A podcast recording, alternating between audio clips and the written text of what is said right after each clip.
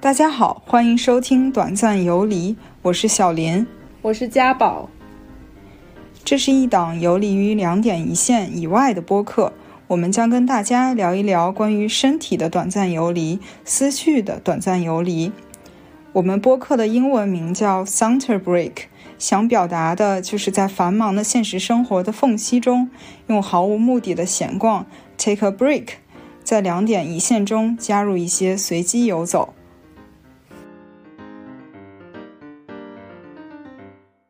嗯提高自己外语的最好的方法就是找一个外国男朋友或者女朋友，因为你们要吵架。 对嗯对对，吵架的时候可能就本来平时不会的词语都狂飙出来， 对，突然思路就通了。就是要表达的很多。 嗯对，嗯福霞怎么看外卖？嗯，他他真的很厉害，他都就是你很难想象一个外国人的嘴里会说出“锅气”这两个 字。嗯他觉得外卖他好没有懂 没有锅气，嗯， 就是他他们的想法就是在我们中国举办的比赛，竟然让一个外国人得了第一名，这是我们莫大的耻辱。 这有哎没有王法了？然后我们一定要加强体育锻炼，为国争光， 又上升到了这样的 高 对就度。就是很 上升。哎呀， 但是我觉得何伟他丢人，并不，比如说他输了一个比赛，他并不会觉得我作我为一为个祖美国人丢丢脸脸了。对，我觉得这个这个真的还挺有张力的，因为挺就有冲撞的是当时可能至少在那个年代，人们的那种集体意识是更强的。嗯嗯，，对，是不过，虽然就是最近我看那个刘擎的那本书，它里面也讲嗯到说，其实，呃，我们总是会觉得说，那个个人主义是西方的，然后嗯集体主义是东方的，其实也嗯不是这样的。就是他是要把那个解放妇女作为当哦事业时那个时代的解放全中国的其中一个目的一个口号的，嗯，然后不像就是我们现在呃，就是外国人去做这种女性研究，它可能是更就是更具体、更更有血肉的。嗯。嗯，就是这个民族主义这个事儿就很很 tricky，对，就是我们到底我们不是针对刘少林、刘少昂，我们是针对他的这一半儿血统还是另一半儿血统，呃对，发发表我们的言论，对，取决于他在跟谁比赛。对。嗯，Hello，大家好。 Hello，大家好，欢迎收听本期节目。哦，我们今天现在在颐和园的一个湖中的岛上。本来我们的计划呢是在船上边划船边录，但是因为今天的风太大了，然后这个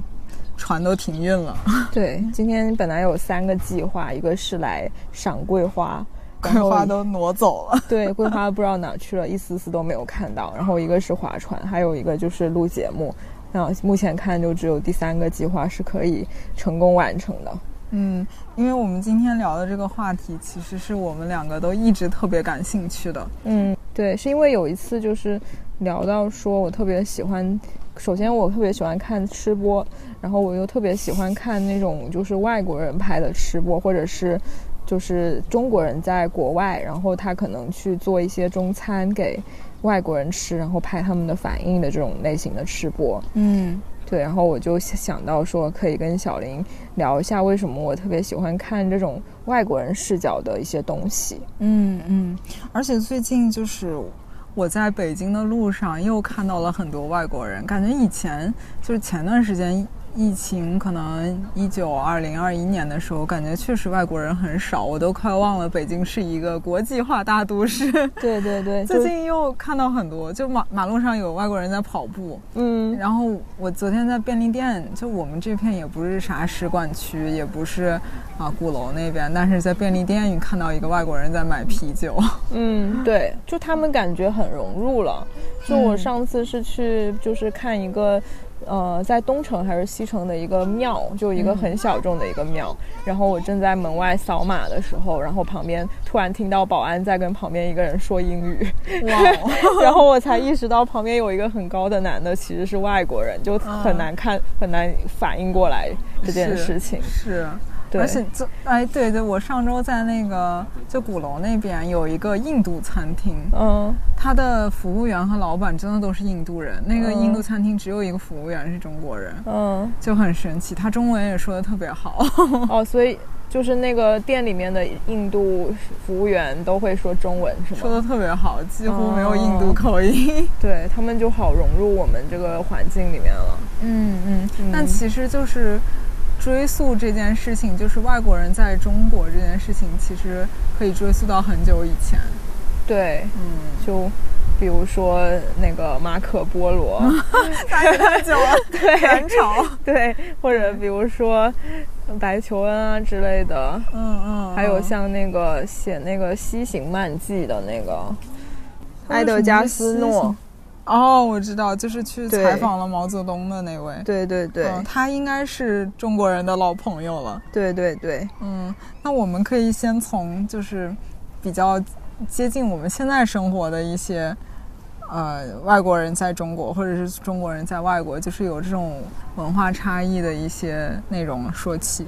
嗯，对，就先说回我我刚才说到的，就是我喜欢看的一些 B 站 UP 主，就是这这种、呃关于中外呃中外文化差异分享啊，或者是尤其是侧重就是外国人怎么看中国的这种，其实主要就是有几类，一类是他这个中国人就生活在国外，然后他可能他老公或者他老婆是外国人，嗯，然后他就会去他生活他的生活圈子其实有很多外国人，嗯，然后他就会去拍外国人吃中餐的反应啊，比如说嗯现在很火，就是在在 B 站上面有一个叫德国陶渊明，然后哦一个叫老少女阿珂，还有嗯叫还有一个是北欧的叫什么雨琦在芬兰，就他们嗯都是这种中西家庭，嗯，然后就我看他们的那个受众也是都很一致的，就是经常会在一个 UP 主下面就看到有人去口呃去去谈谈谈到就是另外一个国家的一个相似的 UP 主，哦。对哦，所以你关注了这么多，其实是链条式的，对看到一是个链又条推荐式另一的个，对对对，嗯然后就是，其实这里面我最喜欢的是那个德国陶渊明，就是嗯因为她她婆公公婆婆是那种特别开放的那种心态，就是她嗯没有那种外普一般外国人那种吃到什么皮蛋啊，吃到哦什么就大惊小怪的，嗯，就他们特别喜欢。就不嗯仅仅是愿意尝试了，是特别喜欢嗯吃这些东西，嗯然后就看得很有食欲。嗯然后包括他们会请他公公是一个摇滚，在一个摇滚乐队里面敲鼓的， 哇哦，对，然后他就会这也太请一酷些了他的朋友来来加入他儿媳妇的那个宴席里面，嗯然后他还会请，就我之前跟你谈过，就是一个植物学家，嗯然后他就来吃我们中国人常吃的什么嗯那个莲藕啊，什么这种他们比较少吃的食的植物，嗯然后他就会提到他的学名，然后会会会感觉就是他以前在书本上面学到的很多知识，然后突然间他吃到嘴里了，就那种快乐的哦感觉。可能本来在德国不太吃得到，对在中国。呃，中餐里面可能会常用的一些食材，对对对，嗯然后他们也会找到一些就是德国餐和中餐之间的就是共同点联，系比如说嗯德国人也特别喜欢吃酸菜，然后喜欢吃猪肘子，所哦以 很多人对就哦觉得说德国人那个餐做呃吃饭的那个文化其实是很像东北的，哦就东北人也特别爱吃酸酸菜，东北酸菜，有道理。然后大大肉这种，可能对德国也比较寒冷，对对而对且而且共同点是工业都很发达，对 这是为什么？世界上的另一个我， 对对对，嗯嗯，然后他们就有一些食物，比如说像猪肚鸡什么的，猪肚鸡，对，哦猪肚哦鸡，鸡，就他们不会想到说，哎，原来还可以在一个猪的胃里面塞一整只鸡，嗯，就看到他们这种反应很有趣。嗯，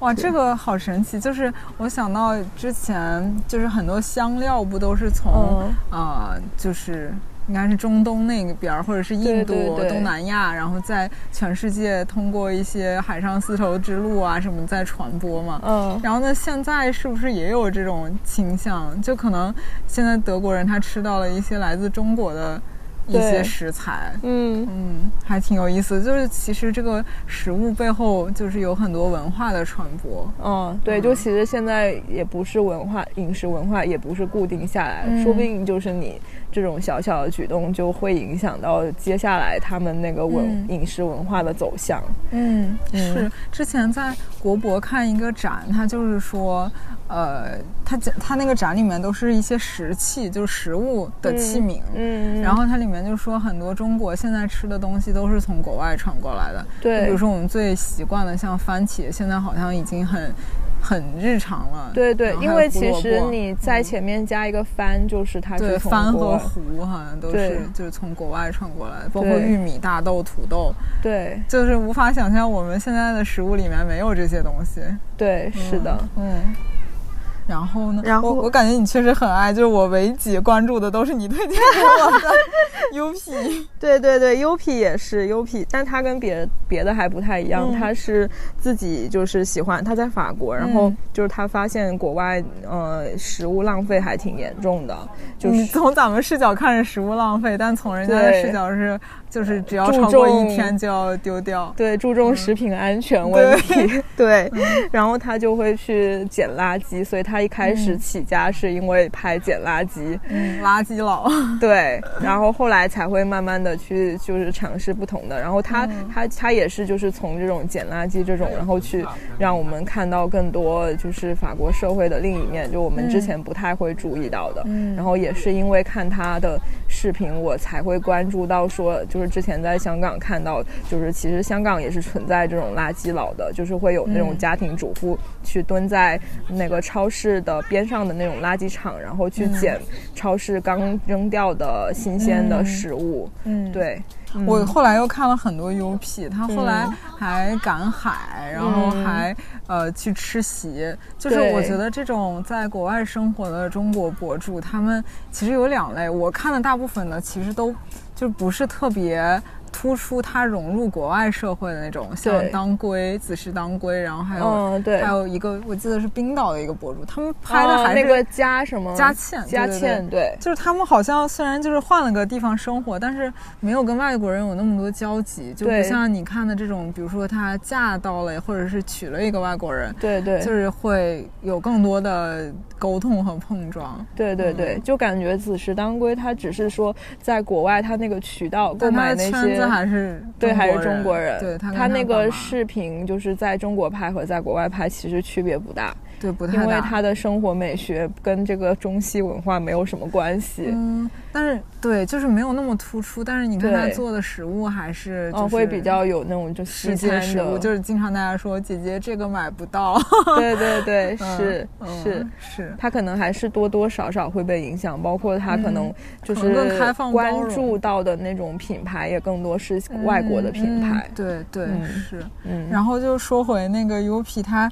最近的一个视频，就他前段时时间又开拓了吃席这个业务，嗯就是国外好多那种乡下，然后他们就会。举办那种徒步的一种活动，嗯就每隔个几百米或者几公里就有一个点儿可以吃当地的美食，然后一嗯般都是，比如说瑞士的一个山啊之类的，就你边爬山到一个点儿，然后你就可以吃一些当地的食物。就嗯，让我感觉他这个其实很融入当地的生活。哎，那他这个是要给钱的吗？要给钱，还挺贵的。哦他最近去的那个瑞士的那个实习，大概五六个点儿吧。嗯，然后那对要那600贵人民死币 了六但对每每一餐都要六百人民币，一共一六百人民哦币。哦，哦但是其实每个餐也不是说能让你吃饱，你可能得吃下来才能吃饱，全部都吃掉。嗯哦，所以是吃到饱六百。你可以随便吃，就是自助、哦自助餐。嗯，嗯我觉得那个还挺有意思的，因为那个风景也很好，就嗯沿途都是那种徒步的路线。嗯嗯嗯。嗯哦，这个让我想到之前看那个罗 PD 有一个综艺，就是他在西班牙拍，嗯然后他是拍那个西班牙有一个著名的徒步路线叫朝圣之路、哦，那个教堂那个，教堂。他们不是在一个教堂开了一个，嗯，对对，就是旅其店中一的样一个落脚点。哦对、嗯然后他们那些人就是要到一个村子一个落脚点，然后盖一个章，嗯哦然后这样走下来。好像要走一两个月才能走完，嗯对，也是有点类似这种嗯嗯，路线的。然后除了这一种就是在生活在国外的中国人之外，还有就是那种生活在中国的外国人，嗯就比较呃，比如说我们早年比较熟悉的，像那个郭杰瑞，还有嗯马思瑞什么，然后嗯，我还看过什么德国小伙宇翔，然后还有一个英国的是一个一个很年轻的小伙子，他之嗯前在青岛还是哪里生活过，然后后来又回去英国，就是正常上中学那样，叫小马哦这逛么师，小嗯，对，对对，嗯，就看过很多那种啊，然后还看过叫叫什么 Barrett 看中国，嗯就他们会到中国的各个城市去玩，比如说重庆啊、西安啊什么的，嗯然后就会去拍他们那种公园里面晨练大爷啊什么的，他 们觉得特别有意思，特哦，别就是在地。他们的视 角，对就对我们都对习以为常了。那个大爷抽鞭 子啊，然后跟放炮似的，对，嗯，嗯街头健身，接见大爷大爷，对。嗯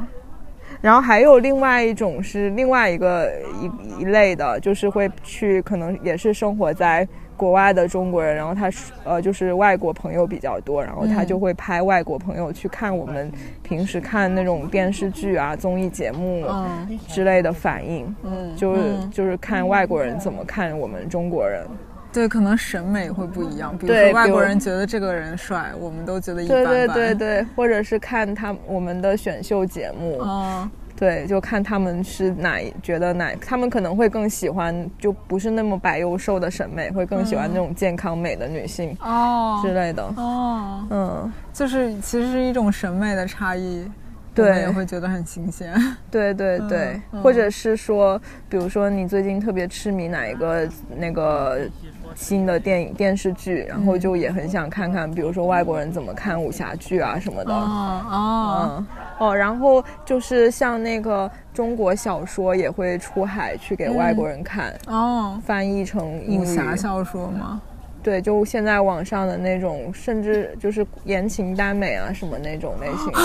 对，就是外国人也也拒会不会有绝，点羞耻啊？外国人也拒绝不了，就是那种金手指大开的那种，不管是哦男、男频还是女频的，可能女生就爱看那个霸道总裁，然后男的就哦爱看那种、那种玄幻中中马文， 哦，对，哎，你让我想起来，我之前用一个那种。一个 app 就是它主打是学英语，但是你可以就是直接认识一个外国人，然后嗯上面有个小哥，他可能祖上是华裔，但他嗯小时候也是在东南亚生活，然后他现在在美国，嗯，然后就我俩就聊了几句，他说他痴迷于武侠，中国武侠，然后有英文对版本的翻译对，对，他他说他看的都是英文版本，但是他特别啊爱看。然后他啊说他前一段时间在看那个就吴磊的那个新的玄幻电视剧，嗯嗯嗯。 我觉得好羞耻啊，可能他们觉得挺好的，他特别痴 迷。对，但是他们，我觉得他们是没看过我们我们小时候看的那些， 就感觉以前啊风那云雄啊个。霸天下嘛，或者是金庸的那种比较早期的版本，就是哦嗯感觉拍那个武侠的场面拍的更行云流水、更美一点。然后对，现现在那个都不需要怎么打一弹对指，然 后你就对对对，然后或者就是旋转、跳跃、转圈圈，就没有以前那种、嗯对那种美美感、古典的美感了。对，但是你看他很吃这一套，我觉得对挺神 奇的。就感觉在全世界人他共同的那种点是有的，嗯嗯就谁不希望有一个呃特别顺风开顺挂水的人生 呢？哦对对，从这个角度上来说，审美又很趋于一 致。对是，只是可能我们看的时候，就是脑内的那个画面跟他们不太一样，他们可能会比较呃，不过他如果看电视剧还好，看小说的话，他可能。不知道能不能想想象象到那个出哦嗯武大场面， 就像那个那个国日本不是也会拍嗯古装剧吗？嗯但是他们那种那种武打斗场面不太一样。对他们打斗场面跟我们不一样，他们就是特别很快，然后一直转圈的那种，看得我有点头晕。啊，浪客剑心对对对，是佐藤健的嗯那个。嗯现在现在其实在国内就是也活跃着一些那种嗯、呃外国演员什么的。嗯，其实早我们小的时候，像那个电视电视上面那个主持人大山就经常哦看到，虽然他现在很少出现了。我觉得真的，我们小时候可能九十年代到那会儿两千年，对真的就特中别外交包流容特别多，对嗯，是甚至就是我不知道，哎，忘了那个大山有没有主持过春晚，但他肯定上过春晚。嗯，就对说相对声嗯对，可能那个时候会更觉得这是一个很有意思的事情，因为那时候就是我们我们更更难走出去，嗯，然后不像就是二十一世纪之后，就是国外旅游变成比较频繁的事情，嗯嗯，所以在电视上看到一个外国人还说中文说得那么流利，嗯就会变成一个全国性的流行的东西，大家都认识他。嗯，可能“老外”这个词儿是不是就那会儿开始有对对的对这个哦老外，对，而且那时候老外可能也会慢慢的往中国来了。嗯嗯嗯，而且就是大山，他应该是拜了一个相声名家做师傅，嗯对，他确实会说相声的。嗯嗯，是像那个就是那个半泽直树里面那个反派角色香川照之，嗯他其实也演过一个演过我们的电影，就是演那种日本鬼子，然 后对，然后特别八 嘎，特别知名的台词就是“大哥大嫂过年好”，就是他说的。然后还有那个石野浩二嗯对二也是他主感持觉人，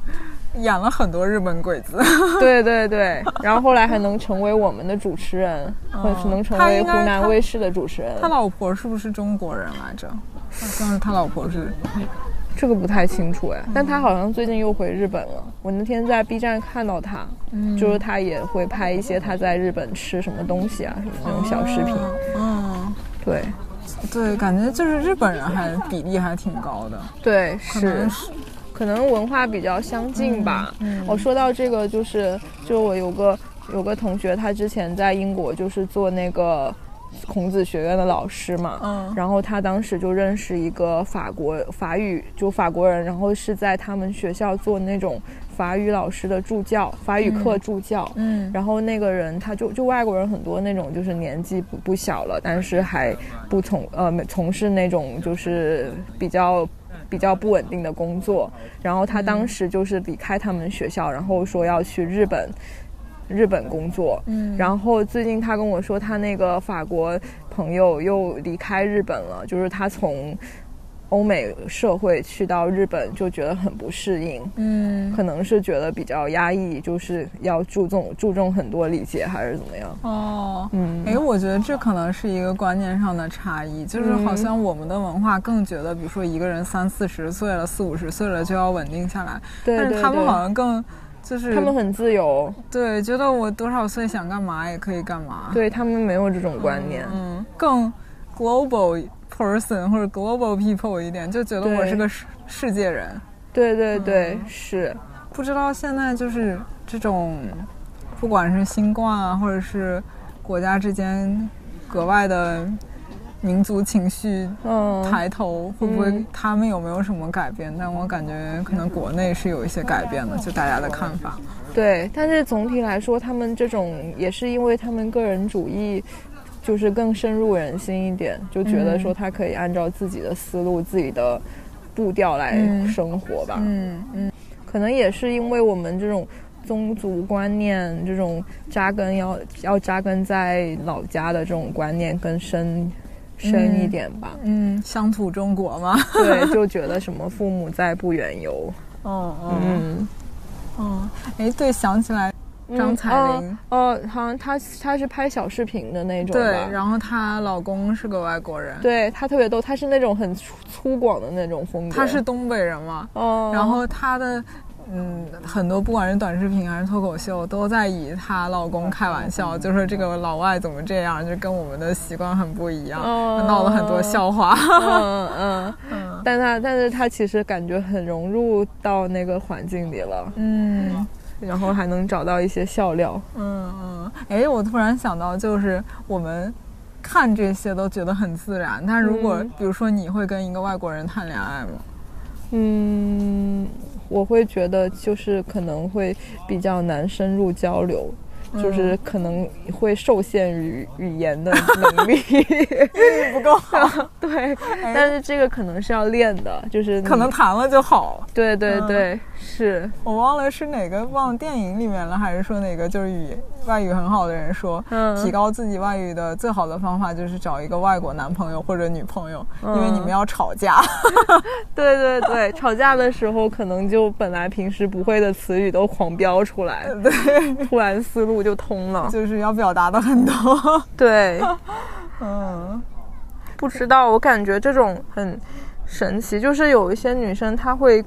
就是她她的那个审美可能也更西化了， 嗯然后她也会就是一个接一个的找的都是外国男朋友，嗯，比如说像那个周周六一，你知道吗？周六也是吗呃，周六也啊，对。他们是找了外国人，就那个健身博主。对他之前，他好像上一任也是外国人，然后现在最近又跟一个外国人结婚了都。哦，对，而且他也不是说一直生活在国外，他他现在这个老公是他在国内认识的。他现在在国内，因为我记得他之前住在美国，是不是？对，然后她后来又搬回国内，然后她现在好像最近至少最近又跟她老公去意大利结婚了。哦，对，就这种很难说 Global 是因为， 对对对，是他的就是就是他已经习惯知道怎么样跟外国人沟通了，还是怎么样？嗯嗯，对，你说这个我还想起有个叫美惠，嗯就是也是她本来在英国的一个留学生，然后嗯她每一任男朋友基本上都是外国人，嗯就英国人。嗯，我觉得，嗯，反正我可能没办法想象我跟一个外国人谈恋爱。嗯，就还是我觉得像你说的，就是一些底层逻辑会不会不一样？还是说我这个人现在越来越 那个，越来越保守了？不知道这个嗯得、这个得试，这个应 该对这个应该就跟我们之前聊到的，就是说，其实人和人之间的差异远比什么男女啊、民族啊这种差异要大，就还是要就是看到这个嗯具体的具人体的人，嗯，有对道理。对，因为我现在觉得，就是中国人各个地方，或者是就是，所以也不一定是地方，就是人和人差异很嗯大，就是你成长环境不一样，就导致这个人会不一样。但是每个地方就是，比如说你父母是做什么，你父母是比较就是老师或者是从商什么的，这种是会有有相相同点的。然后哦可能他父母在英国做同对样的事情，对 可能对共同语对。言也是有的。对，或者是嗯说你从小就是从家庭里面汲取到的爱更多，还是说你是哦在一个相对比较淡薄、感情淡薄的家庭成长的？嗯嗯，这个是有相通的。对，嗯就比如说像那个我那个德国德国陶渊明，嗯我感觉他父母就是很，就虽然是很就是纯德国人，但是又很，就是他们的家庭没有我们想象中，就是外国人好像都不怎么跟父母经常就是见面啊什么，就他们也特别。就哦大是家庭的感觉。对，频繁的每他他他公公婆婆每周都会来他家吃饭这样子，嗯对，就其实也看没意意识不到这种差异性了，但我觉得有一点差异是，就是外国人，就感觉中国人去自己的父母家，嗯多半还是有点长幼尊卑的差异的。嗯嗯，就或者者是我是抱着孝顺的心态，嗯但是国外我就看那个叫什么老少女阿珂还是什么，嗯嗯嗯就是她的公公婆婆完全不把自己当长辈，对对就是对我去你家我是去做客，对对，他们就是他那每种次很来平等都的会态带度礼物还，对，对不管多少，但是不空手来。 对对对，是那个德国陶渊明也是，她婆婆就是他们每次来，即使没有什么东西，她可能也会从家拿一束花，也哦路边摘一束花拿过来给她。我觉得也很有新意。对对对，我们就还是缺少这种这种生活上细小的表达吧。嗯嗯嗯，嗯，而且我觉得就是虽然都很亲密，但是亲密的这种模式好像也不太一样，对，他们更他们平等。对对，他们也习惯说我不能就是插手太多你的私事，就是还是要有一些距离感的。嗯嗯，比较开放的心态吧。嗯，说到我们最最每次都会聊的，就是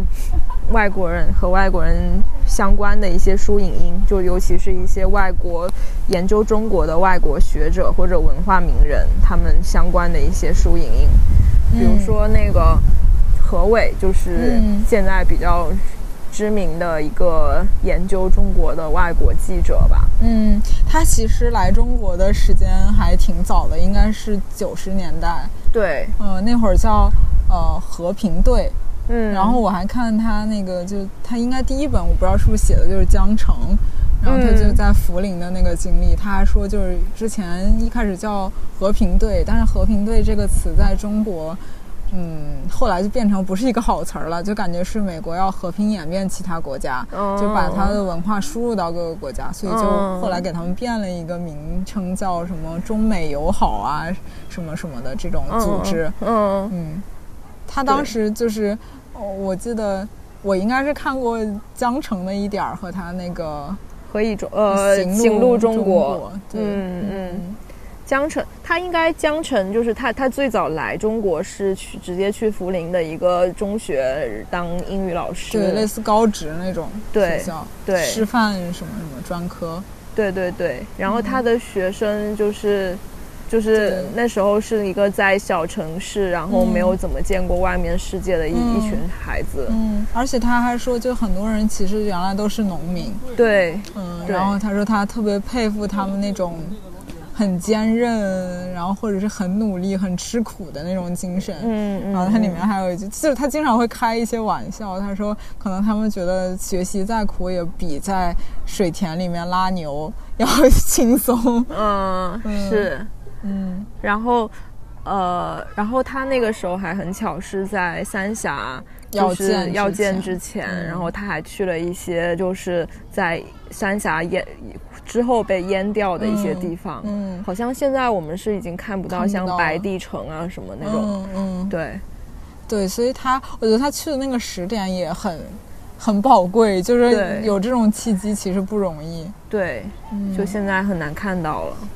然后后来就是《行路中国》是他在以北京为支点、为嗯起点，然后嗯去看中国，嗯就是北京周边吧。对北京周边，他在北京周边的一个小村庄住了很久，嗯然后跟那边的村民，甚至是村民的下一代一个小孩，啊都，有很深入的交往。嗯然后还有他就是沿着古长城的沿线，嗯，遗走了迹很走了地很多方。地方，嗯对，很多地方我们自己中国人可能都不不太了解、不太清楚的地方。嗯，然后他就就是会去沿路去参加，也是像那个优皮一样去吃席， 对，对反向吃席，对。其但实他吃的真的是席。就是对中国人那种那白种事儿。白事红白喜事的嗯席，嗯，U P 吃的是那个山间山村大席，他吃的真的是席。对他那个席可能都不用交钱，因为像那种办事那种流、嗯流水席，其实可都很多是不用交钱的。哦可能他有有的要给点红包吧，我不知道每个地方可能习俗不一样。嗯，对，其实呃那我感觉他这种其实更有意义，参加到这种。活动里面可以看到中国人的生死观，可能确实跟他们会不一样。嗯是是是是所以他当时就会发看到很多我们习以为常的一些事情，就就在他看来是很惊惊讶的，嗯很有意思的点。嗯嗯嗯，我想起就是因为我最近又重温那个江城，嗯然后就有里面，嗯，有一些他，他对于就像我们刚刚说，他可能作为一个外国人，他的视角是很挺独特的。嗯嗯，就比如说，我觉得他，他，嗯，怎么说他独特呢？就是因为他进入到中国这个环境，包括当时的一些教育，嗯都是有很强的政治色彩的。就比如说，他对看到学生手册第一条一定是拥护中国共产党嗯的这些话，然后嗯他当时作为一个外国人，他肯定觉得嗯很神奇，嗯就是。啊，中国的这种意识形态如此之重，嗯但是他，我觉得他好在是他不会，就比如说带种一种批判，或者是觉得啊怎么这样这么一个 对，他只是就是。呃，他反而尽很量做到客观公正的把它记录下来吧。对对对，而对，嗯，而且他还能意识到，就是美国其实也是有这个问题的，嗯因为他说他在呃美国去呃，比如说他举了一个例子，他给当时那个涪陵师专的学生讲莎士比亚，他反而就是发现这些学生。看莎士比亚的眼光很独特，就是反而与他在呃大学期间受的那些教育是不一样的。比如说，我们就要怎么怎么解读莎士比亚，从一些、呃，比如说他的文学性啊，或者是这些角度来解读。嗯他发现中国人反而会从阶级的角度来解读莎士比亚哦的作品，比如说像《威尼斯商人》，嗯中国人就会批判那个，嗯。应该是借贷的那个人，就借钱的那个人，嗯反而会站在那个嗯被借钱的无产阶级那一那一方。嗯但是其实并不是这样啊，嗯就是莎士比亚想表达的肯定不是这一点。嗯，就也许，也许一个伟大的作品就是能从不同角度解读，嗯然后中国人的解读视角又让他觉得很特别，嗯所以他觉得自己来到涪陵呢，也是一种逃脱了原有意识形态的一种一种动作。对所以对他也觉得对很新鲜。因为意识形态嗯就是无影无踪，我们很难意识到自己其实已经在这个框架里面了，嗯，很难跳出来对看。对，反而可能，也许是不是在我们这样的国家、嗯， 会很明显，因为它就写在学生手册里面。对但反而在美国呢，你说它没有吗？但是每个人又受制于它。对对对，嗯是的，嗯是的，嗯。然后呢，他还讲到了呃一个哦我印象比较深刻，就是他一开始来中国，因为在涪陵他是第一次来中国，所以他中文真的还挺差的，就是从零起步嘛。嗯然后他就说，嗯，他的一个老师对他的教育就是非常的，呃，打压式，嗯 就很像我们小时候，可能比我们更年年纪大的一辈人的教育，就是你做到，比如说你考了第一名，你还是。不要骄傲，你不能觉得自己已经足够好了，他还会觉得你下次还要更进一步，你这里是不是还没有做好？然后他当时就很受挫，然后呢，他唯一寻找自己觉得自己还不错的一个支点就是跑步，嗯，嗯，然后他还参加了当地的篮球赛，但是这个篮球赛有黑哨，啊啊，就是因为他可能美国人确实身体素质比较好，或者是篮球就是人家的运动嘛，嗯 引号人家的运动，嗯然后呢，他他就被黑哨了，他当时还很沮丧，嗯 然后后来呢，他就参加了跑步，嗯因为他跑步这个事儿不能有黑哨了吧？就是你跑得快就跑得快，然后他最后还得了第一名。嗯然后当时就采访当地的人怎么看这件事儿，嗯， 你猜会怎么看？当地人肯定不服气 啊，对，嗯，就是他他们想法就是在我们中国举办的比赛，竟然让一个外国人得了第一名，这是我们莫大的耻辱。 还哎有没有王法了？ 然后我们一定要加强体育锻炼，为国争光，又上升到了这样的对高就嗯度。就是很上升。哎呀，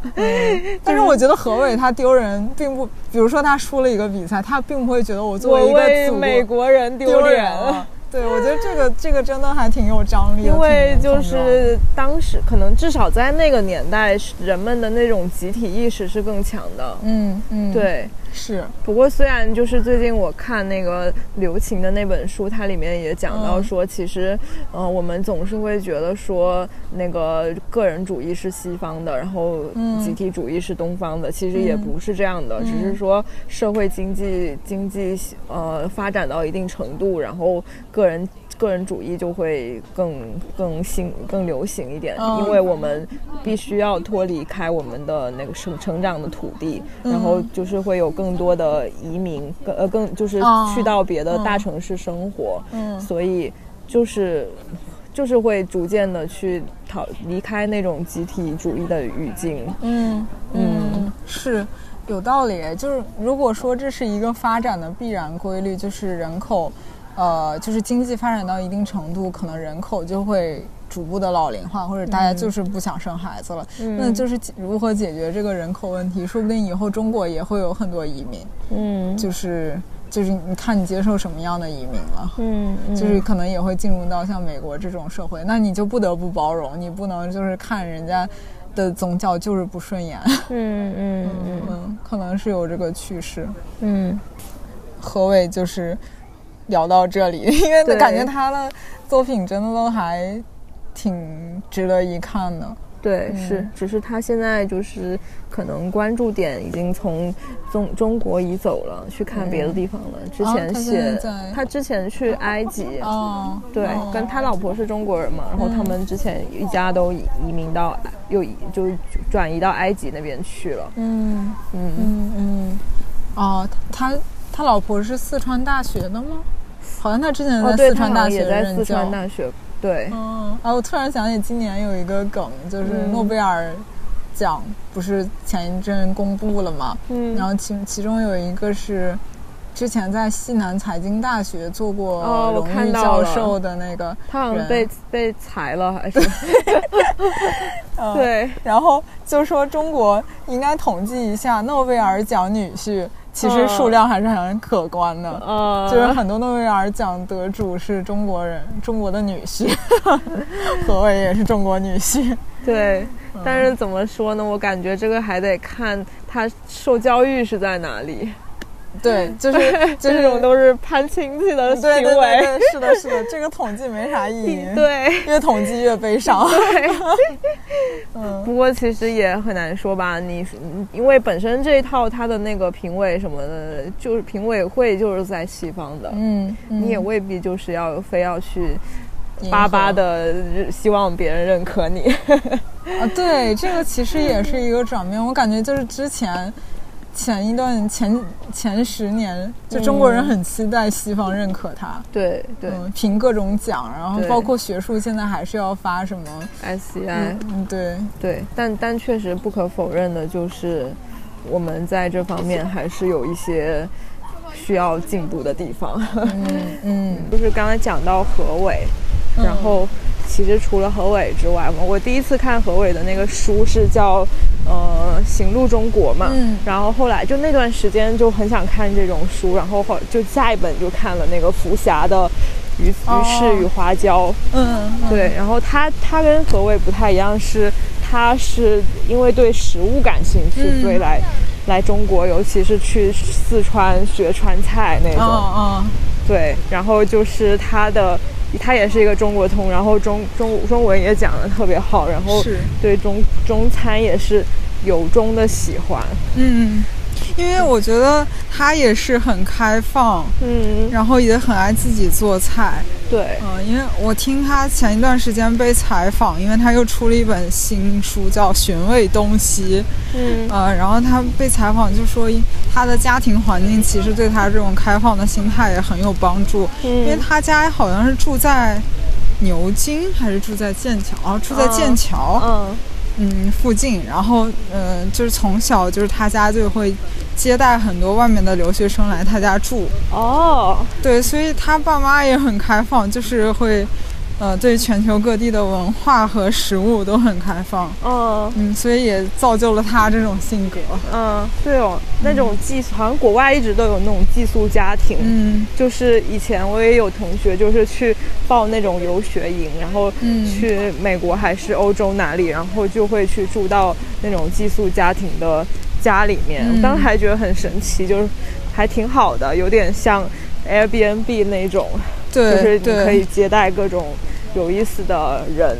嗯，嗯而且就是它本身也是带着故事来的，它就是一个群体，你已经预知到它大概是什么样的嗯类型了。嗯。对，我当时就觉得你肯定很喜欢看《福霞》， 啊， 对，因哎你为也很爱做饭，然对后对对，嗯嗯，是，然后他讲到就是他的厨房就是也很中式，嗯呃，它有一个，呃，就是它那个都不能叫菜板儿，嗯它那就是一个墩子， 就是像中餐的那种大师傅用的那种是墩那子，个圆形的就是那圆种柱是体吗，一个扁的对圆柱体。嗯嗯嗯，然后它也有中国的那个菜刀，嗯他说，呃，因为呃西西餐那个厨刀不是各种大小的、形状的，用来做不同的事情，嗯然后他还觉得中国人很厉害，就是用一把菜刀可以做出那么多花样的、嗯形状的那个菜。嗯，对，是，像那个日本刀。就是好像那种爱吃嗯海鲜的人会很喜欢日本刀，哦因为日本刀也是各种，它是各种形状，然后又做的很精，做的很、嗯很很尖锐，就是可以很快的剔那个剖鱼。对对、是，嗯嗯，嗯，然后还就是福霞好像他对，比如说中国人会吃一些内脏啊什么的，嗯他也很接受，对对， 什么对兔头他也吃。 对，不过其实他们英国人也是有这个传统的哈，苏格兰那边有一个他们的嗯国菜一样的，嗯就也是用什么羊的肝啊，什么各种内脏剁，全部剁成碎碎吃，哦，虽然远没有中餐好吃。哦，所以其实我们认为外国人不吃内脏这件事儿，本来也是一个刻板印象，其对实对对，还是看人很看多民人族还。是吃的。对，对，我觉得啊，对，那次那个就是那个采访，嗯还聊到就是福霞怎么看外卖，嗯，他他真的很厉害，他都就是你很难想象一个外国人的嘴里会说出“锅气”这两个字。嗯 他觉得外卖他好没有懂没有锅气，嗯然后呢，但是他又觉得，就是我觉得他这个人心态开放，也体现在他看一个事情，也不是说，呃，我是一个热爱美食人，所以我就嗯讨厌外卖，外卖就一无是处。然后嗯他说了，他认为不好的地方是一个是没有锅气，嗯就是很多像那种爆炒腰花啊之类的菜就不太好吃，但是像麻婆豆腐这种，可能放一会儿也能吃。嗯，然后也解决了，呃，就比如说疫情期间的一些问题，对，然后还有他觉得不好是因为不环保，觉得欧洲、啊欧洲现在真的 太看重环保了。对，嗯哦，而且他可能还不知道，就是中国的调料包问题很严重，就是调料很包多就是很很多个小馆包，对，很多馆都是他，他不是说你到了一个订单，然后那个厨师马上去炒，嗯他是就是已经有调料包做好的，哦，对，所以下锅热一下，嗯已经不是锅不锅气的问题了，是有敷衍人，哦是对，然后还讲到就是我们刚刚聊到说，呃，他好像是剑桥毕业的，他可能学的就是什么文学啊之类的嗯专业。就是类似于我们认为一个北大的高材生去学去说脱口秀这种问题， 啊就是他来中国之后，就是上了一去个当厨子，对他上了个学校去学怎么怎么炒菜，怎么做中国菜。嗯然后就有中国朋友问他：“你这么做，你爸妈是不是都气死了？” 然后他说：“没有，我爸妈也很支持我啊。” 嗯然后他就觉得，呃，很奇怪的一点是，中国人一方面可能在他认为里比外国人更注重吃，嗯就包括我们还有食补啊、药食同源啊，嗯呃，就觉得各个节日都有一个标志性的食物啊，什么、一方面很注重吃，一方面又觉得厨师这个行业没有那么高大上，因为中国人觉得唯有读书高，然后对这些对都是都是比较下比较下下等等的的工职作，对对。就是，所以呢，就是现在可能中国这个厨师这个行业有点青黄不接，对嗯，对，其实但是你看那些就很出名的大厨，比如说哪个大酒楼的大厨，他的收入也很高，对啊，是啊，嗯，就但还也许是不是就是凤毛麟角，就是普遍上这个行业的薪酬并没有很高，对，就还不是是很存受在尊那重种。嗯，对对对，然后厨师这种可能还没有什么夕阳产业、朝阳产业什么的，嗯它可能就是一直是总体来说还是比较苦的，你要哦从学学徒徒做起，然后要做到很顶级，你才能有比较高的那个收入，对，嗯嗯嗯，对，这个嗯感觉理念还不太一样，就是那是不是英国他不会，他们的理念里面不会觉得这种手艺人或者是这种劳动是比较，但是我觉得福霞她其实也不是一个纯粹的厨子，她只是一个美食文化的一个推广者、一个研究者。嗯。嗯，因为她也不是真的是去到饭店里面去做饭给大家吃的那种。嗯，嗯对算美食作家，对，嗯所以她也其实她这个职业也也并没有说脱离她原来的所所受的那个教育教育嗯嗯然后其实就是，呃，我们还发现，就除了这种这种专门研究中国文化的这种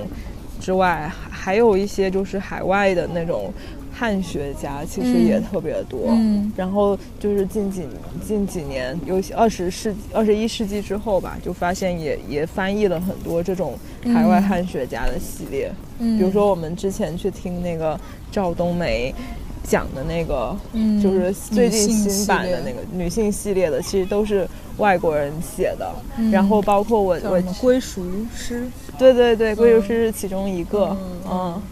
然后我之前还很喜欢一本书，它其实也是海外汉学家写的，叫《呃被统治的艺术》。嗯，就是我当时就是只是碰巧看到吧，结果没有想到，就是在在看的过程当中发现，那个汉学家他好像是在厦大那边就是任教，嗯然后他的那个田野调查的。就是范围是在福建境内的，很多都是，因为他他研究的课哦那题你是应该觉得很亲切，对对对，因为他研究的课题是就是明朝的那个军户制度，就是当时明朝有一个军户制度，就是如果你的你的祖祖辈辈都是就你的祖辈是军户军户的话，就是你的每他每一辈都需要派出一个男丁去继续当当兵。军户就是对一种户的种类，对，是，嗯就是你逃不脱这种祖祖辈辈的嗯一一代一代下那来这就是比较高等的，哦，已还经是算低等的，低比较低等吧，嗯，嗯。雇佣兵相当于对你是对，但是然后有一些可能他本来这个家庭就只有一个男丁，需要去干别的活，嗯然后他肯定不希望就是这个男丁被派出去当兵嘛，嗯嗯然后他可能就会把这个名额就是卖呃就是统去让别的家族的人来替他去做这个行为，做呃去尽这个义务，嗯，就是。就是这个百姓他，他有很多的艺术被统治的艺术去逃就避是统治， 嗯对对对，去逃避，去跟这个统治就是斗智斗勇。然后他研究的就是这样的一个课题。然嗯后当时就是那个明朝在呃福建、浙江这边就设了很多沿海的那种卫所。嗯然后就是那个兵就是要驻扎在那里的，所以他就可以以这个为那个田野调查的对象。嗯，对，然后就是他从就是反正他，因为他可能也是就是主要研究中国的，然后就发现他就是对这个我我生活的那片土地，比就是了解的程度比我比你还深，对对对，呃就会看到很多，嗯、我我的家乡的很多小地方，他的一些走访的经历故事，嗯，就很确实很亲切。嗯，哎，我发现就是这种外国人写的中国，他总是能发现一些我们发现不了的点，嗯，或者是，嗯，就是在我们印象里面，可能明朝啊这种统治是非常强有力的，嗯就是整个封建的政权都是贯穿贯穿到每一个毛细血孔的，对对，毛但细是血管里但面，是其实他就能发现很多人，就是老百姓还是有一些抵抗的小对手对段的，对不对管就是对类似于。他啊的怎这么个上角有政度策也下非有对常策有趣，对就像包括上次那个赵冬梅介推荐的那套书，它也是，就是它是从那个每一个朝代，就是具体的那种女性的生命故事里面去切入的，而不是我们。因为当时现场也有，就是有聊到说，其实五五四那个时候也有那种专门研究做妇女研究的那种著作，然后这种书跟他那个书的，就是最大的不同是什么？然后，嗯然后他就讲到说，就是这个是，就他那个的目的是性是更强的，就是他嗯是要把那个解放妇女作为当事业时那个时代的解放全中国的其中一个目的一个口号的，嗯，然后不像就是我们现在呃，就是外国人去做这种女性研究，它可能是更。就是更具体、更更有血肉的，嗯嗯，就是那个其实带有一种预设，嗯、就是它带有的预设要解放中国的女性，嗯所以我要把那个封建写的极其封建，就是忽略到一些呃某些女性还是拥有一点自由的，或者对对是拥有对抗争的。对，它首先要说明的是这个封建统治多么的磨灭人性，对对对，是的，是的，所以它是以这个为一个靶子来讲的。嗯，对，嗯，就是他，就是你这个外国人，他在看中国女性的时候，反而看到了一些小的点，就是在、嗯呃小的领域，比如说受教育程度比较好的女性，或嗯者就这种贵族家庭的女性，她还是拥有一些自由的。对对，然后里面也有一些很生动的例子，就是一个大女性，她作为他们那个家族的一个画室人，然后是怎么样去影响别人、主宰自己的命运的。嗯然后除了这些之外，我们还发现，其实就是外国人里面，日本人是一个特别就是不能忽略的一个人群，就是他们其实拍了很多嗯纪录片关于中国的，很有意思。嗯比如说像我前一阵看了一个一个叫做长江的，嗯然后他是一个日本的音乐家，一个一个流行歌手叫佐藤雅治，然后他当时就是好像是属于一个比较事业的低谷。然后他，因为他父亲其实是侵华日军嘛，然后他可能是带着一点就是，就是歉意的那种，然后又对中国这片土地充满了好奇，然后他就给那个央视投了信，嗯就是写了一下他的一个想法，他的策划，嗯然后当时央视就真的给他回信了，说可以跟他一起拍，嗯然后央视就是派了团队，然后后来央视也就是拿这些素材做了一个纪录片，然后嗯对但话是说长江用了很多他拍的片段。对对对，嗯然后但是他自己就是把他，因为后来就是这件事情就是越越做越大，然后就花了很多钱，然后央视在中间就退出了，嗯然后他后面就是为了拍这个片子还负债了几十亿日元，然后一直还到前几年才还完。对，就是每年都在辛辛苦苦的开演唱会来还债。对对对 对，然后他就是带着很虔诚的心情，就是从上海，嗯从那个长江的这一头，然后一直往上溯源对到他本来想到长江源头，但好像对后来没有拿到许可。对嗯对，这个也很有意思。就其实好像何伟的那本那个《行路中国》里面也有提到，嗯就是当时他到很多地方是会受到质疑、受到阻拦的。然后他们只是嗯有许可，对他们当时有一本绿皮书，就像那个电影《绿皮书》里面说，有一些有一些那个宾馆是只能就是哦黑人只能去到那个那个绿皮书上的那些宾馆嗯。然后当时在中国，就是外国人也有这样的一本绿皮书，就是外国人只能去住哪一些宾馆。嗯然后他当时也特别叛逆，就是会去住一些什么小小宾馆，然后就会接到电话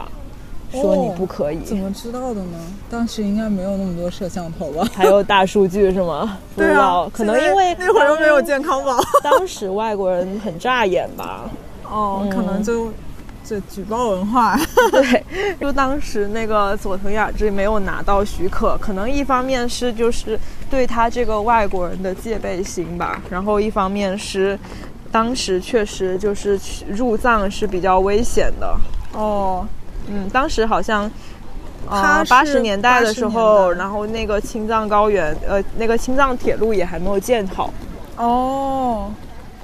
对，就对他来说还挺遗憾的，所以他的最后一站其实是乐山。对对，嗯他到那个乐山大佛那里，还跟一群可能郊游的小朋友拍了照片，拿那对个嗯对对拍立得。对对，在那个当时乐山大佛的那个脚趾是可以上去的，现在对是围起来了。嗯嗯，嗯，就他他也很到很多地方都可以很快的融入进去。嗯，然后就是他是有点那种。就是吃社牛吃的， 对对对 对，很对社牛，对，你说他有点痴痴，我觉得他对这些东西有一种痴迷。对对对，嗯就你能看出他的真诚，嗯嗯。嗯，对，看那个纪录片给我的感觉，一个是觉得他是最最早的旅行 vlog 博主，嗯对嗯就是他还有配配很多当时自己一个人的那种想法，他有团队的，哦，对应他该还是是自己，他自己还有一些陪旁白，然后对他还会让他的团团队就是去什么从远处去拍他，嗯然后航拍什么的，反正就对下了血本， 对对对，你就说他欠这欠钱这件事儿，就是他本来来的时候计划是用那种普通胶片拍的，嗯然后他看到长江之后就震震撼，被它的美所震撼，所以他就觉得。这么美，我一定要用电影胶片拍，然后一下就超了预算。 导致还了一辈子的钱。对，但是他不知道他本人最后后后来有没有后悔，但没有至吧？他起码得说没有，具对体有没有咱也不知道。对，嗯至少他当时拍的时候肯定是觉得很值得的，嗯而且确实是一个拍出来非常非常美，对，就是很美我觉得打破了，因为就是这个是在我们出生之前的一一个场景，对就打破了我对八十年代的想象。我以为当事人穿的衣服都是，比如说。灰色、蓝色，但其实他拍下来还是很多姿多彩的。嗯嗯，就对是而只且是当时的人，就是我觉得他这个视角给我提供了一种，呃，看到我出生以前世界的一个视角。对但是我反而不太喜欢主旋律的那种拍摄，感觉那个是他想让我看到的样子。但他拍的就是，因为当时大家也没有手机，所以我觉得当时那种社群的感觉会更强，就大家会围着一个外国人看来看去，然后就对都围着对他，对然后嗯对对，他好像到一个什么地方，一我记得是一个闹市区，对他去然了后很多市集，对，然后就大家毫不掩饰对他的好奇心，哦，就围着他看，对然后他也不觉得尴尬。对对对，他还很享受的感觉，嗯，嗯嗯是他不是作为一个日本人还去了南京嘛？看到那个城墙之后就说，呃，很难，就是他说在这里有多少中国人被杀死，嗯、嗯这些人呢可能就跟。我一样是一个生命，嗯，然后他为什么就是日本人会对中国人做出这样的事情？大家都是人，就是他有这对样的对感慨。对，嗯，我记得他忘我忘了他是到哪一个城市，然后他去看了一个就是一个地方是当时用来关押日军俘虏的地方，嗯，对，然后他就看到他的同胞在被关注的情况下，然后在那个墙上写了一些字，嗯就当时他们那个嗯比较绝望的心境下面写的一些思考吧，嗯然后他可能也是挺日本感人慨，写日本的哦人写的，对。嗯他可能也很感慨，因为毕竟他的父亲就是曾经也是一个侵华日军，嗯呃然后他的父母也曾经在在战前在中国生活过吧。嗯，对对，嗯，然后除了这个之外，还有我还看过另外一个是一个 N N H K 拍的一个中国铁道大畸形，就是那种。它也是这种类型的，就有点像那个视频版的旅旅行文学，哦，嗯，然后那个那个关口之红也是一个，他他我觉得他很跟那个佐藤雅治很像，嗯就也是这种到很多地方特别社牛可以融入进去，然后很就带着那种小孩子吃小孩子那种痴痴的那种。那种探、嗯探索的那种嗯欲望，嗯然后他是沿着当时中国的那个铁道，就是到了很多地方，然后他当时好像青藏高原上面那个铁路已经是有的，所以他可以到更多地方去，嗯嗯。嗯也是很类彼似的。得索鲁， 对对对，就是彼得，但但但是他远没有那个索鲁那么嗯尖酸刻 薄，他是很就是很友好的那种。然后他还坐绿皮火车，然后在车上跟中国人一起唱歌。哦，嗯哦，你有没有觉得就是自己在外国人面前会表现出自己的另一面？嗯我觉得我有时候会这样，变得比较活泼开朗吗？ 对，有就可是在能中会，国人，如果是一个中国的陌生人，我就、嗯因为你预设他可能也不太希望你跟他说话。 对，但是在外国人面前，我可能会比较有表现欲， 嗯，对，是。嗯，就到底哪个是真实的我呢？ 然后你呢？其实就是如果再扩展一下，就是在外国的人，嗯就是我前一段时间看过一一本书，就是讲一个美国人，但他对俄罗斯文化很感兴趣。他嗯那本书就是讲这些俄罗斯的一些名著，比如说托尔斯泰的书啊，啊，陀思妥耶夫斯基的书啊，嗯给他的一些人生的启迪。他叫呃俄罗斯文学人生课，就听起来有点鸡汤。嗯，就是那个，我觉得作者的文笔也不错，或者是说翻译的不错。嗯嗯、他就是这个美国人，他名字比较特别，就听起来不像一个就是英美文化里的名字，所以他就尤、尤其他又很爱俄罗斯文化，嗯他就觉得我会不会祖上是俄罗斯人？嗯而是他是以这个引入的，然后他后来嗯就去俄罗斯学了可能文学啊之类的专业，然后就是他嗯，通过对俄罗斯文化的一些了解，嗯然后就相当于是从一个美国人的英美人的视角来看俄罗斯文化，嗯就是也会有一些碰撞，就比如说。呃，俄罗斯人的一些性格啊、性格特点啊，包括他们的人生观，还有就是最奇特的苏联那段时间，嗯他的一些从他的视角来看，嗯，嗯，就也挺有意思的。他是哪一个年代去的俄罗斯啊？应该离我们不是很远，哦应该是苏联之后了，哦那就可能得两千年吧，哦，至少。嗯，所以其实我们最终想讨论的就是为什么我们这么喜欢看这种处在这个文化之外的人，他的去看这个文化视角的视角的嗯相关的作品呢？嗯，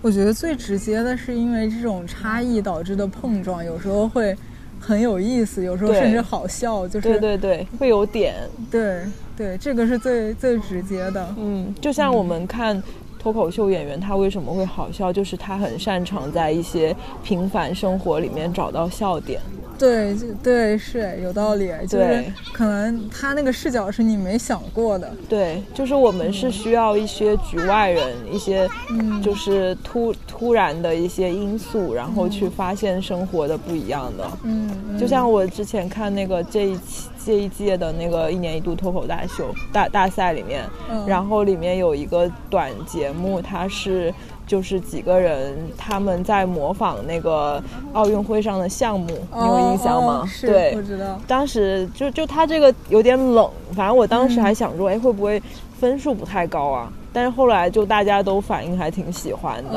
哦，他对那个就是纯粹预期违背，就是他做对一个对什么，对然后他他后面配的那个词完全是另一个词，对对你完全对不会想象到。对。然后他们后来就是演完之后，然后接受那个就是提提问的时哎然后候第二年，就讲到他们其实会发现这个创意也是。生活当中，他们突然做了个什么动作，嗯然后觉得很像那个运动的时候的动作，嗯嗯，就其实还是要去发现这个点，然后外国人可能就始终还是一个很好的切入点吧。嗯嗯嗯，嗯这个是最直接的。嗯然后还有就是，我就是记得何伟他里面他说了一句话，就是为什么就可能他。他最后在这个可能新版的一个序言里面写的，因为他这本书是讲他九十年代末来中国的时候，可能那个书在当时并没有那么受欢迎，但是他说最近几年他觉得，就是他这本书得到了更在中国人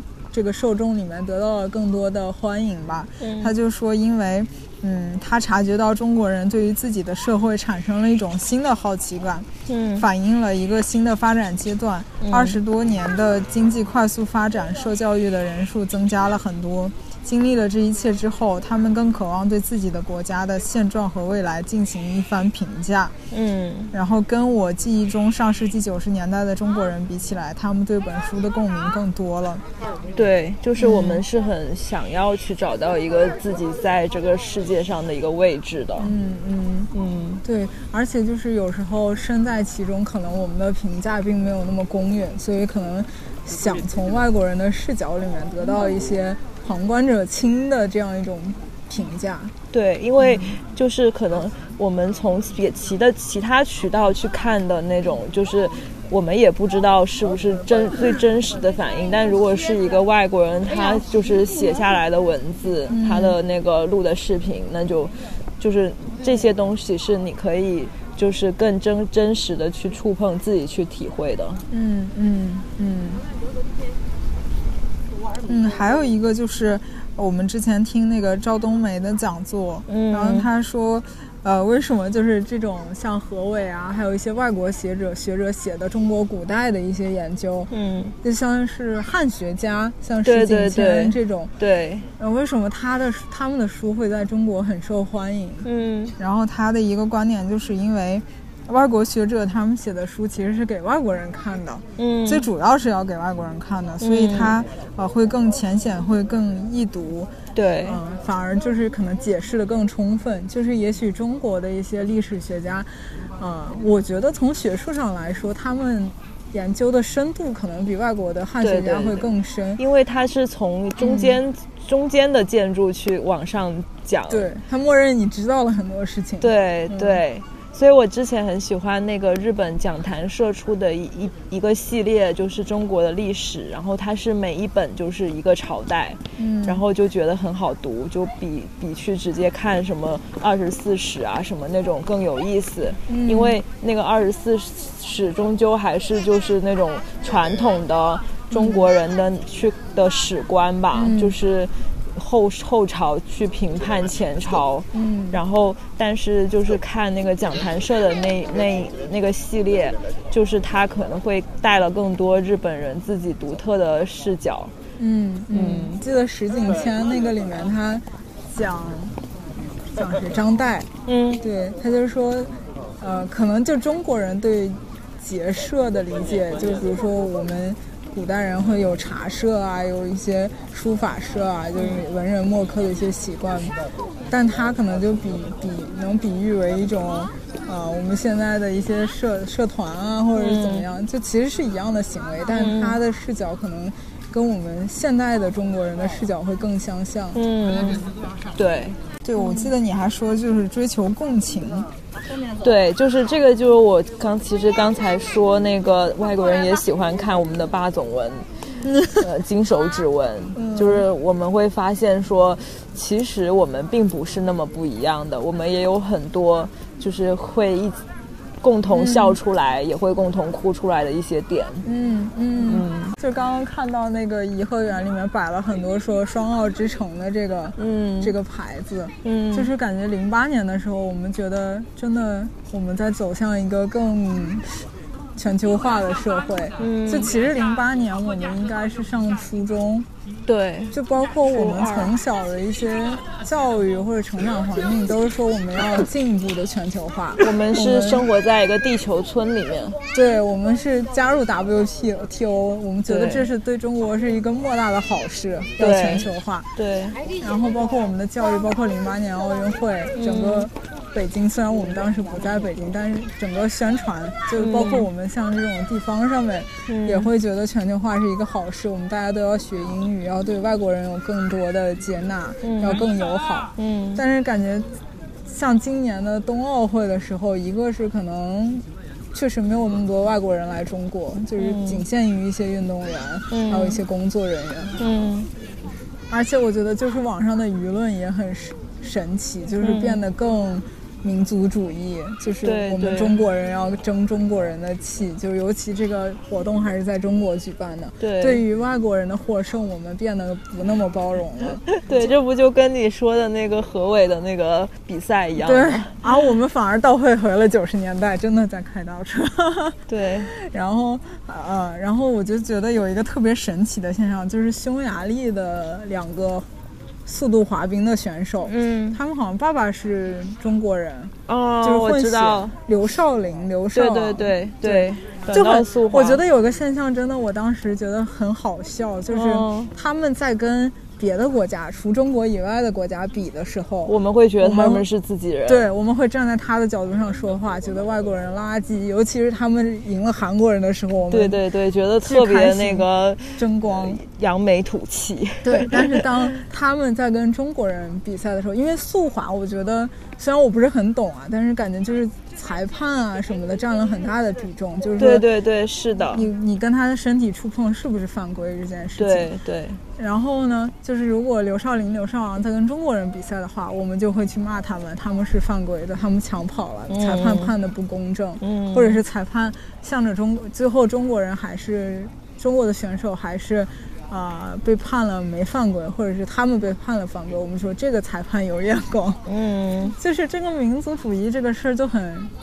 很 tricky。对就是我们到底我们不是针对刘少林、刘少昂，我们是针对他的这一半儿血统还是另一半儿血统，对呃发发表我们的言论，对取决于他在跟谁比赛。对，然后我本身是一个挺爱看就是这种奥运会的人，但是我看就是今年会特别有明显的感觉到我是被这种民族主义裹挟着，就你很难逃脱开这种东西，然后去单纯的去享受这个比赛的快乐。体育不再是只是体育， 对对，所以就会很，嗯，心情很复杂。就很烦。嗯， 对为什么你就不能更高、更快、更强吗？对，确实当时就是简中， 简中互联网上面充斥了各种谩骂。嗯嗯，可能不仅是国外也简这中样，，对国外也这键样，盘哪里侠都有键盘侠。就是可能我们在经历一些转变。对，不过没办法吧，这个可能也是就是，嗯，怎么，就是帮理不帮亲吧，要帮亲不帮理吧。嗯对，嗯就你小到家庭，你可能确实，你家孩子打了别人家的孩子，你还是觉得心疼，更心疼自家孩子。但是，呃，但是如果你就是一个小区的孩子又要一致对外的时候， 又不一样了。 对对对对，好的，我们面前的夕阳缓缓落下。嗯本期节目到此结束，嗯，好的，大家再见。拜拜。